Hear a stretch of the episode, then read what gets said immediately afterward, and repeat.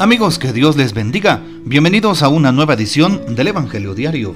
Estamos a miércoles 3 de mayo, en esta cuarta semana del tiempo de Pascua. Y para hoy, en algunos lugares de la iglesia, se celebra la exaltación de la Santa Cruz. Y pues se celebra hoy también a los santos Felipe y Santiago Apóstoles.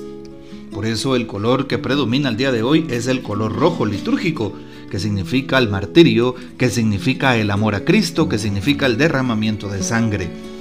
Por eso hoy en la liturgia, sobre todo en Iglesia Universal, recordamos a San Felipe y Santiago, apóstoles de Cristo Jesús nuestro Señor. Y por eso si vamos a tomar las lecturas de la fiesta de estos apóstoles de la solemnidad, tomaríamos San Juan capítulo 14 versículos del 6 al 14.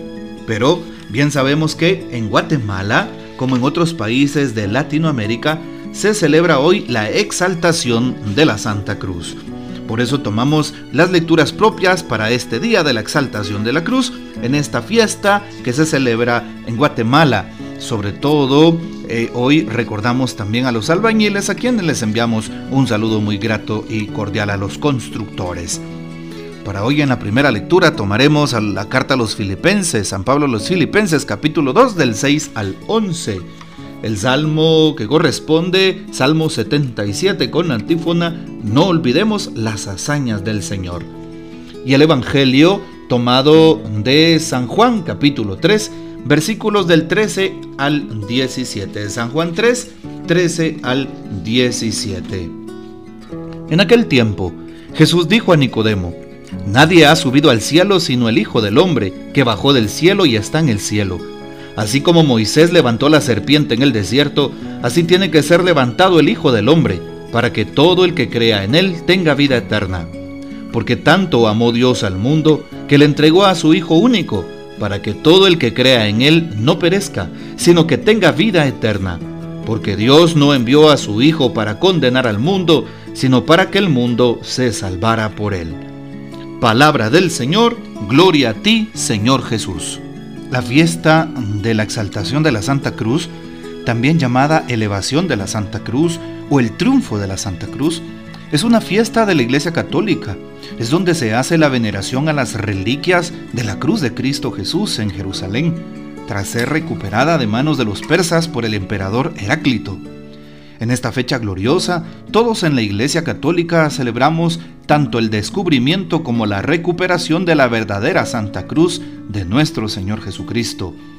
Nosotros recordamos con mucho cariño, con mucho amor y veneración la fiesta de la exaltación de la Santa Cruz, porque en ella murió nuestro Redentor Jesucristo, y con las cinco heridas que allí padeció, pagó Cristo nuestras inmensas deudas con Dios y nos consiguió la salvación eterna.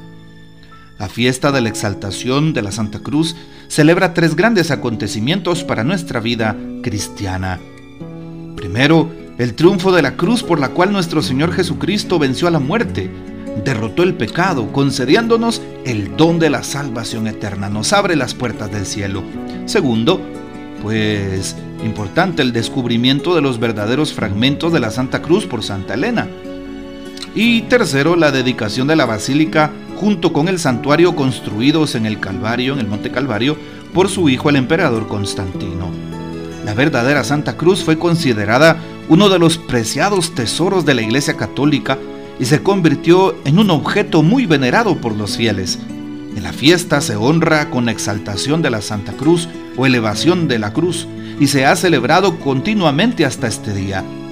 La fiesta de la exaltación de la Santa Cruz se celebra el 3 de mayo en el antiguo calendario romano, fecha de su descubrimiento como tal. Y el 14 de septiembre en Jerusalén en el nuevo calendario romano, fecha en que se hizo la dedicación a la iglesia. Bueno, en el Viernes Santo, como bien sabemos de cada año, en el Trido Pascual, celebramos justamente la adoración de la Santa Cruz, porque es el signo del cristiano, signo donde Cristo murió, signo donde Cristo padeció y nos dio la salvación. También hoy tomamos el texto de San Juan 3, en donde Jesús le dice a Nicodemo, nadie ha subido al cielo sino el Hijo del Hombre que bajó del cielo. Y como Moisés levantó la serpiente en el desierto, así tiene que ser levantado el Hijo del Hombre para que todo el que crea en Él tenga vida eterna. Nos damos cuenta cómo Jesús hace la comparación de Moisés. Recordamos cómo el pueblo estaba incómodo, protestó delante de Dios, el Señor envió serpientes que empezaron a picarlos, con el veneno los mataban y muchos murieron. Pidieron clemencia frente a Moisés. Moisés clama al Señor y el Señor le dice, haz una serpiente de bronce y colócala allí precisamente en lo alto y que todos doblen rodillas. Y de esa manera aquellas personas que la puedan ver quedarán sanadas. Es lo que eh, les dice el Señor. Murmuran, el pueblo murmura contra el Señor. Esto lo encontramos en Números capítulo 21 versículos del 4 al 9, que también puede ser una lectura para este día, tomando esa primera lectura, aparte de Filipenses podría ser esta también. Bueno, importante entonces esta historia de la salvación. Jesús hace alusión a esa parte de, de la palabra. Y también compara la serpiente con el Hijo, y así como la serpiente fue levantada, también el Hijo del Hombre, para que todo el que crea en Él tenga vida eterna. Todo el que vea a Jesús, todo el que crea en Jesús, será salvado, así como se oye. Ya no es solamente un signo, una serpiente que será levantada, es el Hijo de Dios, es Cristo mismo, es Dios hecho hombre, el que viene y se inmola, es el Cordero de Dios que quita el pecado del mundo. Y por eso continúa el texto diciendo, tanto amó Dios al mundo que le entregó a su Hijo único para que todo el que crea no perezca sino tenga vida eterna. Ahí está. El amor de Dios es tan grande, viendo las miserias humanas, viendo el pecado, viendo la caída desde nuestros primeros padres Adán y Eva, que Dios quiso enviar a su propio Hijo.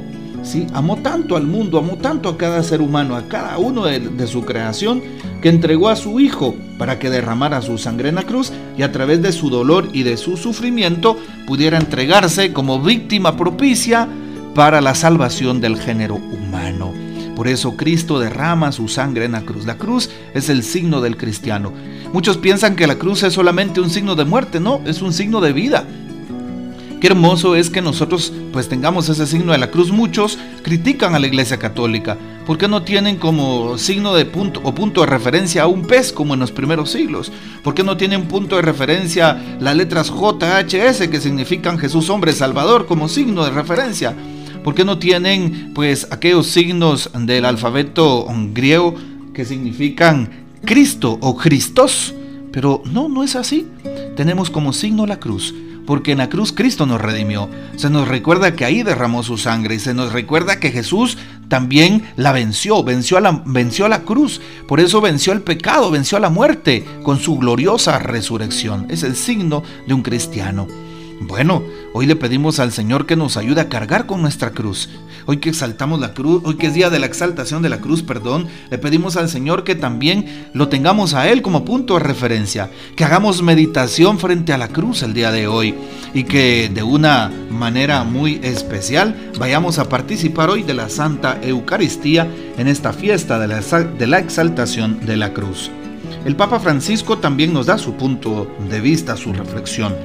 Dios nos ha dado a su Hijo unigénito, dice el Papa. Dios se ha mostrado verdaderamente, se ha hecho accesible, ha amado tanto al mundo que nos ha dado a su Hijo unigénito para que cree en Él no se pierda, sino que tenga vida eterna, dice el Papa. Y en el supremo acto de amor de la cruz, sumergiéndose en el abismo de la muerte, la ha vencido, ha resucitado y nos ha abierto también a nosotros las puertas de la eternidad.